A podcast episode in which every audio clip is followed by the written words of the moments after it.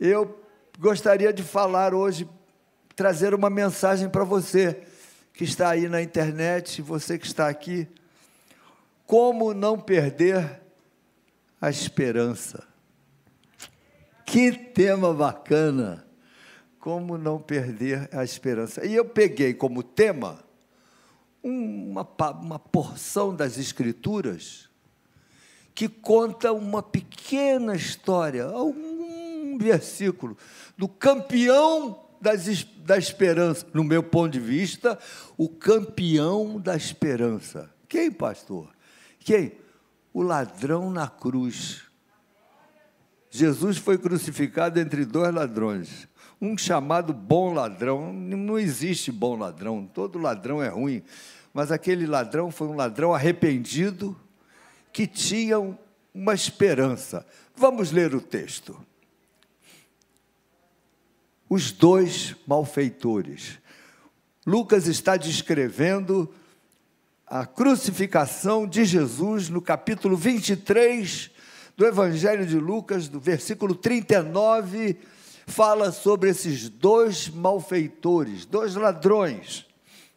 Um dos malfeitores crucificados blasfemava contra Jesus, dizendo: Não és tu o Cristo? Salva-te a ti mesmo e a nós também. Respondendo-lhe, porém, o outro, repreendeu dizendo: Nem ao menos temes a Deus, estando sobre igual sentença. Olha que palavra desse malfeitor. Você não teme a Deus? Ele olhou para Jesus do lado, alguém com o rosto todo ensanguentado, com uma, com uma coroa de espinhos, respirando com, com dificuldade cheio de feridas, e disse: Você não teme a Deus? Ele viu ali o Senhor Jesus, ele entendeu que ele era Deus, e a bênção daquele ladrão começou quando ele viu isso, quando ele chegou a essa conclusão. Meus irmãos, a nossa bênção começa quando a gente olha para Jesus e reconhece que Ele é o Senhor quando você crê que Ele é poderoso, que Ele pode responder a sua oração, tirar você da fossa, as nossas bênçãos começam quando o nosso coração crê no Senhor. Por isso, Paulo, quando falou com aquele carcereiro lá em Filipos, ele falou: O que, que eu faço para ser salvo? O que, que eu faço para que a bênção chegue na minha vida? Crer no Senhor Jesus e serás salvo, tu e a tua casa. Crê no, não precisa dar dinheiro, não. As bênçãos de Deus não se compram com dinheiro. Crê no Senhor, abre o coração, deixa a luz do céu entrar, deixa o sol em ti raiar. É o que diz o hino que cantamos. Pois bem, então, continuando. Você não teme a Deus, estando sob igual sentença? Nós, na verdade, com justiça, porque recebemos o castigo que os nossos atos merecem. Mas este nenhum mal fez. E acrescentou: Jesus. Ele olhou para Jesus. Jesus, lembra-te de mim quando entrares no teu reino. Que coisa extraordinária. Ele ali, um ladrão crucificado, olhando do lado dele alguém crucificado como ele, e diz para Jesus: Lembra-te de mim quando entrares no teu reino. Ele não viu desgraça, ele viu o reino. Para mim, esse homem é o campeão da esperança. Aliás, eu queria dizer para vocês que o brasileiro é um povo que tem esperanças. O nosso povo é um povo bom. Apesar de tudo, é um povo que tem. Hoje em dia, com essa pandemia, muita gente foi puxaram o tapete de muita teve muita gente que foi coabalado na sua esperança, mas de um modo geral, o brasileiro é um povo de esperança. Eu gostaria de trazer uma mensagem nessa noite que fizesse você ter esperança, que levantasse o seu ânimo.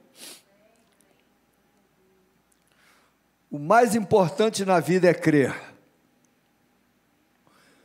E uma das maiores heresias é perder a esperança.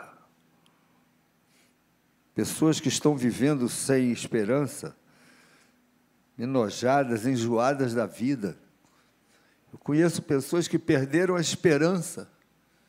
E quando a esperança se vai, a alegria vai embora, o ânimo desaparece, pessoa se fecha dentro de um casulo. Mas nós que cremos num Deus eterno não podemos viver desse jeito. Você não tem o direito de viver sem esperança.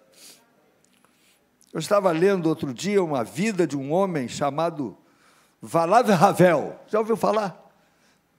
Valav Havel foi o homem que encabeçou a luta pela liberdade na Tchecoslováquia. Valav Havel. E ele disse assim: a esperança é o que nos move a sonhar e a lutar.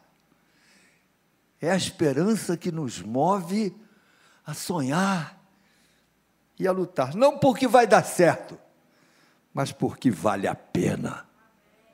Porque vale a pena sonhar e lutar com esperança. Então, meus irmãos, para a gente encaixar aqui a nossa palavra, qual é a diferença entre fé e esperança? Porque a fé é uma certeza. Fé, segundo Hebreus capítulo 11, fé é uma certeza é uma convicção de fatos que ainda não apareceram, mas eu tenho certeza. E esperança é um sentimento de expectativa, que eu ainda talvez não saiba como, mas eu espero. Eu não sei como. Enquanto que a fé é a certeza, a esperança é, eu não sei, mas eu espero ser abençoado. Eu não sei como Deus vai me abençoar, mas eu tenho esperança profunda de que Ele vai abençoar a minha casa, vai abençoar a minha família, vai abençoar a minha vida. Viver com esperança é uma das coisas mais maravilhosas que pode existir. Houve um homem no começo do século chamado Nietzsche ele criou uma filosofia chamada niilismo. O niilismo, Nietzsche foi o pai do niilismo.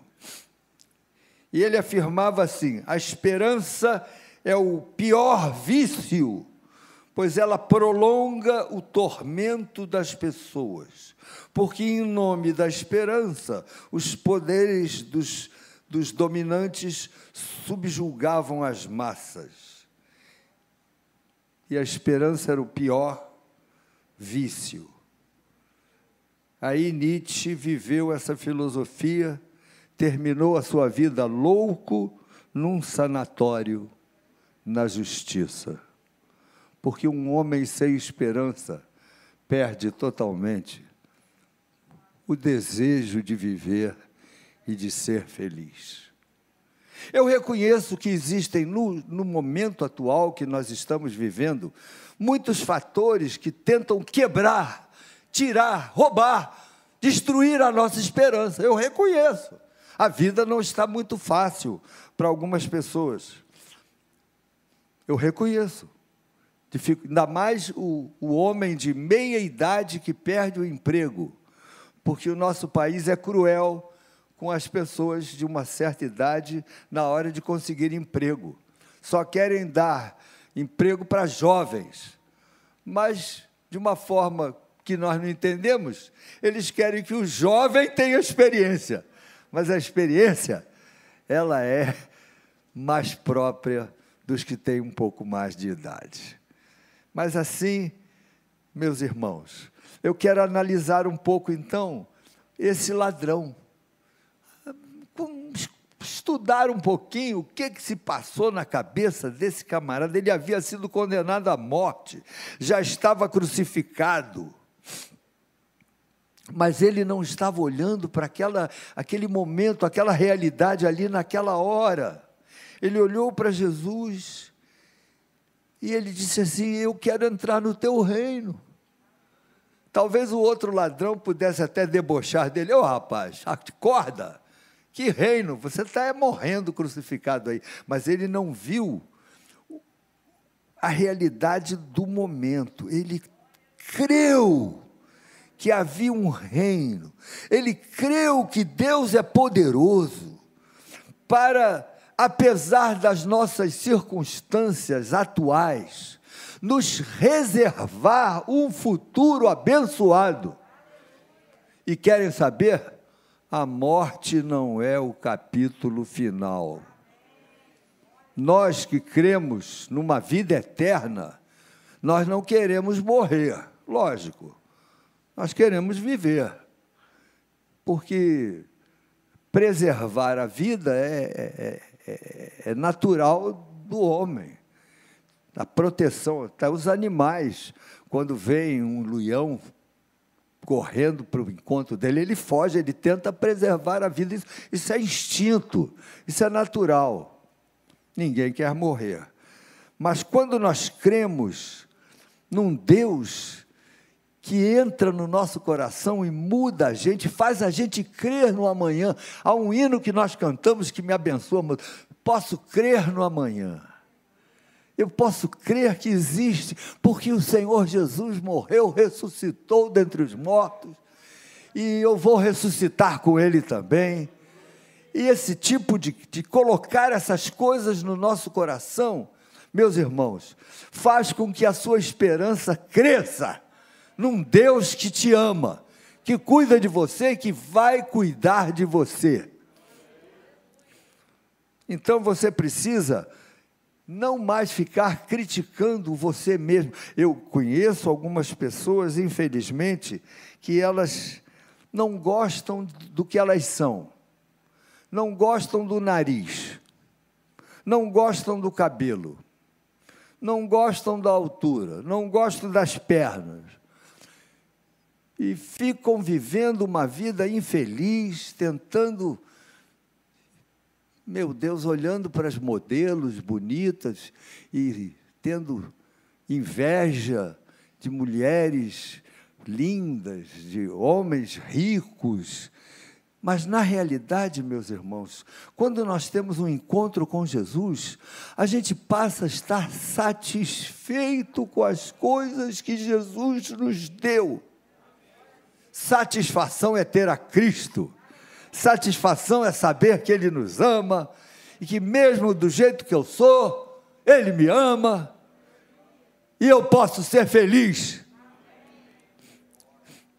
O ladrão ali admitiu que merecia ser crucificado e olhou para Jesus do lado. E ele olhou para Jesus e viu apesar de um corpo todo ensanguentado, ele viu ali um Deus que ia entrar no seu reino, era, era iminente a coisa. Então, meus irmãos, eu não vou perder a esperança.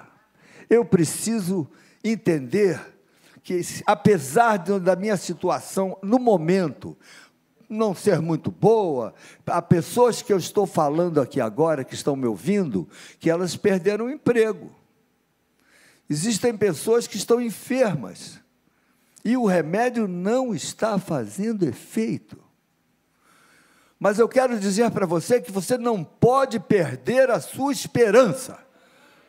Deus é Deus que renova a nossa esperança. Há uma passagem na Bíblia que fala de uma mulher que há muito tempo estava com uma doença hemorrágica e ela foi tratando com os médicos e, e nada dava certo, porque até hoje Doenças hemorrágicas são de difícil tratamento. Nós temos aqui conosco, nos assistindo, alguns médicos aqui no nosso auditório. Se vocês perguntarem para eles, certas doenças chamadas de metrorragias, que são as doenças ginecológicas, algumas são tão graves que você não adianta tratar, você tem que fazer a esterectomia, tirar o útero para acabar o sangramento, senão não acaba. É, são doenças difíceis. Ela gastou tudo naquela época, então, aqueles médicos daquela época que não tinham os nossos recursos, e hoje em dia, meu Deus, só fizeram com que a mulher fosse cada vez a pior, cada vez a pior, cada vez a pior. Ela gastou tudo que tinha, mas ela não perdeu a esperança. Ela disse assim: se eu tocar na veste de Jesus, eu serei curada. E lá foi ela, fraca, pálida, pressão baixa contra todas as situações contra ela. Mas ela disse: se eu tocar, eu serei curada. É isso que tem que você precisa ser movido por esse tipo de esperança. O meu Deus é poderoso para fazer mais do que tudo aquilo que pedimos e pensamos. Efésios capítulo 3, versículo 20. Ele é mais poderoso do que tudo que eu posso imaginar. Então, meu filho, se você está aqui me ouvindo hoje, se você está me ouvindo pela internet, não perca a esperança. Como aquele ladrão, ele enxergou além da superfície, ele foi além do rosto cheio de hematomas e desfigurado de Jesus. Jesus disse: não havia nenhuma beleza nele, como o, o profeta Isaías havia dito lá no passado. Não havia nenhuma beleza no Senhor. Mas ele não viu isso, ele viu além daquilo tudo, todo machucado. E o ladrão diz para ele: Lembra-te de mim quando entrares no teu reino, meus irmãos. Existem certos homens que o Espírito Santo toca. Esse ladrão, eu tenho certeza, ele falou aquilo, não foi nem por ele mesmo, foi porque o Espírito Santo entrou no coraçãozinho dele e fez com que nascesse alguma esperança para o seu coração. E ele então disse: Lembra-te de mim quando entrares no teu reino. Eu quero que você enxergue a mão de Deus por trás desse aparente essa aparente fracasso, essa aparente dificuldade que você possa estar vivendo. Isso é esperança, é ir além do normal, além do que do visível. Muito obrigado.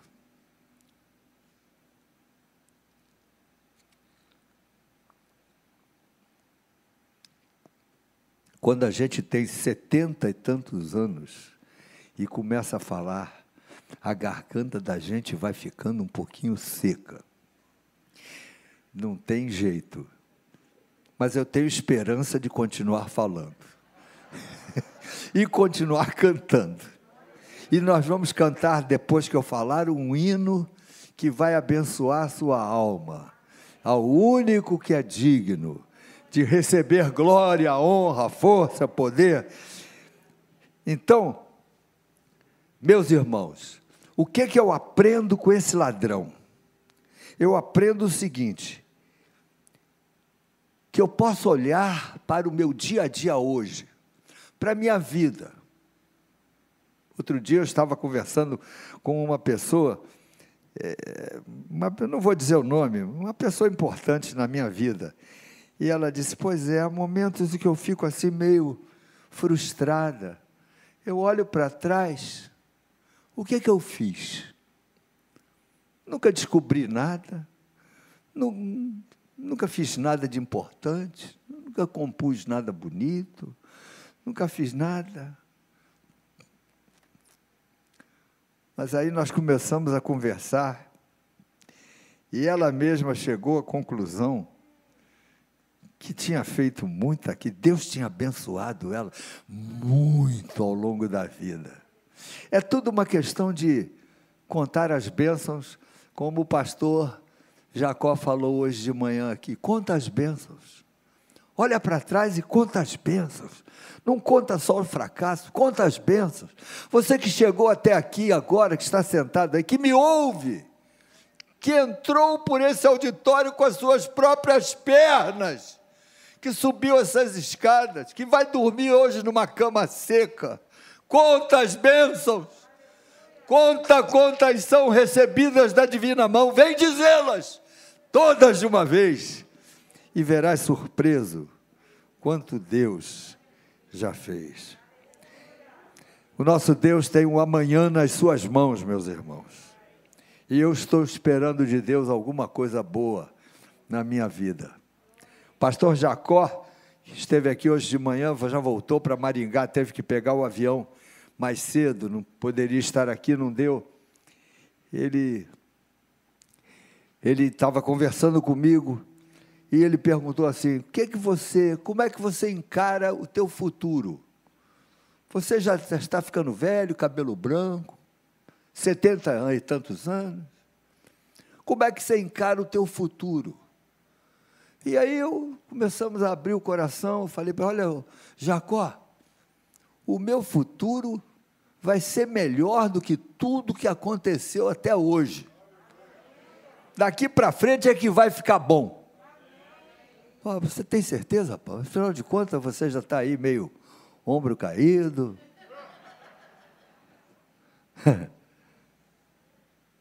Operou câncer. É, operei câncer, mas fiquei curado. Vamos contar as bênçãos. E eu contei para ele uma experiência que eu li, num, não sei nem aonde, mas eu vou contar para vocês. Uma senhora disse assim para os filhos: quando eu morrer, por favor, me enterrem com um garfo e uma faca no meu caixão, em cima de mim, botem um garfo e uma faca. Aí a filha perguntou: oh, mãe, para que a senhora quer ser enterrada com garfo e faca? Ah, meu filho, é porque o banquete virá depois, vai valer a pena o banquete, o que vai acontecer depois da minha morte, aí é que vai ficar bom. Então me enterre com garfo e faca. E é assim que a gente precisa precisa viver, meus irmãos. Uma vida que não desiste fácil. Porque tudo as como é que eu vou dizer? As forças do cotidiano tendem a derrubar você não vai dar certo. Não adianta tentar. E você é um fracasso. Você não dá para nada. Você vai morrer e vai ser comido por bicho. Isso é o que o, inimigo aí joga no coração da gente para tirar a tua alegria, tirar a tua esperança. Mas nessas horas, a gente tem que fechar a questão com o Deus que nós cremos, com o Deus que cuida de nós. É um versículo tão. Todo mundo conhece esse versículo, o mais conhecido da Bíblia. O Senhor é o meu pastor. E nada vai me faltar. Você quer saber? Essa é a minha esperança. O que é importante não vai faltar. Então, querido, você que está aqui me assistindo nessa noite, daqui a pouquinho nós vamos encerrar e nós vamos orar por você, para que Deus renove no seu coração a esperança de viver. E depois que nós encerrarmos a reunião, não vá, pra, não vá embora. A gente ora por 10, 15 minutos, fica todo mundo aqui ajoelhado, orando, buscando a Deus. Os diáconos vão passar no meio das pessoas, orando por você, por sua família.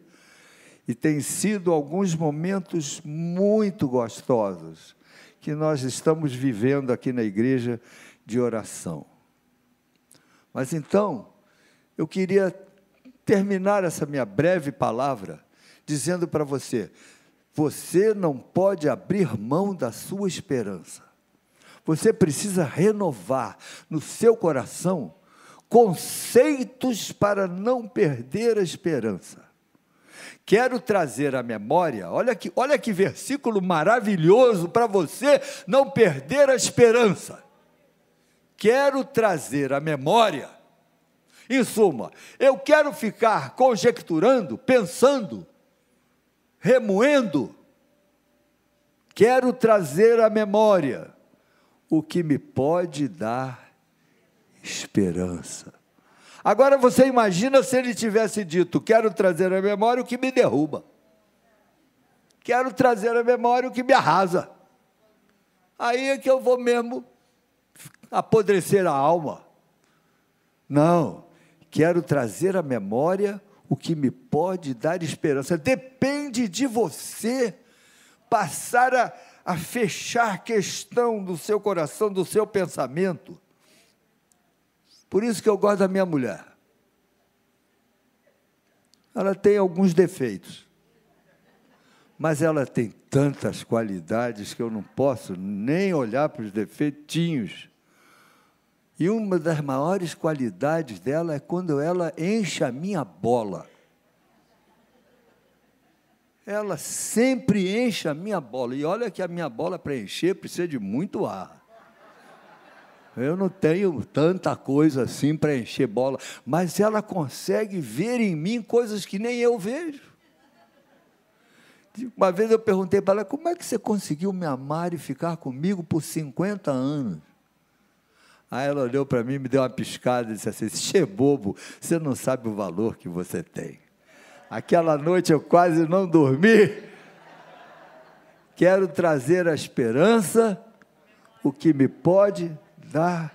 Quero trazer à memória o que me pode dar esperança. Olhe para o ladrão da cruz, no meio de um sufoco de dor, crucificado, prego espetando suas mãos, seus pés, corpo todo cheio de chibatada, respirando mal, porque o crucificado ele morre por asfixia. Ah, para, para acelerar a morte do crucificado, eles quebravam as pernas do crucificado, e como ele já não podia mais se apoiar nas pernas, ele não conseguia mais inspirar, fazer com que entrasse ar no pulmão, e ele morria, entre outras coisas, por asfixia. Tanto que quando foram quebrar as pernas de Jesus, não quebraram porque ele já tinha morrido para que se cumprisse as escrituras que nenhum de seus ossos seria quebrado. Mas então, meu filho, naquele momento mais terrível, mais negativo daquele homem, ele consegue ter esperança de que algo bom vai me acontecer nós cantamos um hino que fala exatamente isso. Algo bom Deus tem para nós, reunidos aqui, para louvar o Senhor. Algo bom Deus tem para nós, quando nós cremos nele, quando nós buscamos por Ele, quando o mundo inteiro diz que você não vai conseguir, mas você diz: Eu não vou perder a minha esperança. E é por isso que eu gostaria de, nesse momento, orar por pessoas que estão nos ouvindo pela internet e orar por você que está aqui. Eu vou chamar os pastores que estão conosco nessa noite para ficarem aqui ao meu lado. E se você quer ser alvo dessa oração dos pastores da igreja, fique de pé aí no seu lugar.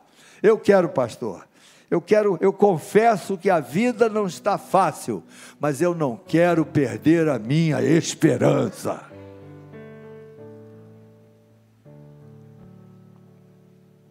Aleluia. Nós vamos orar.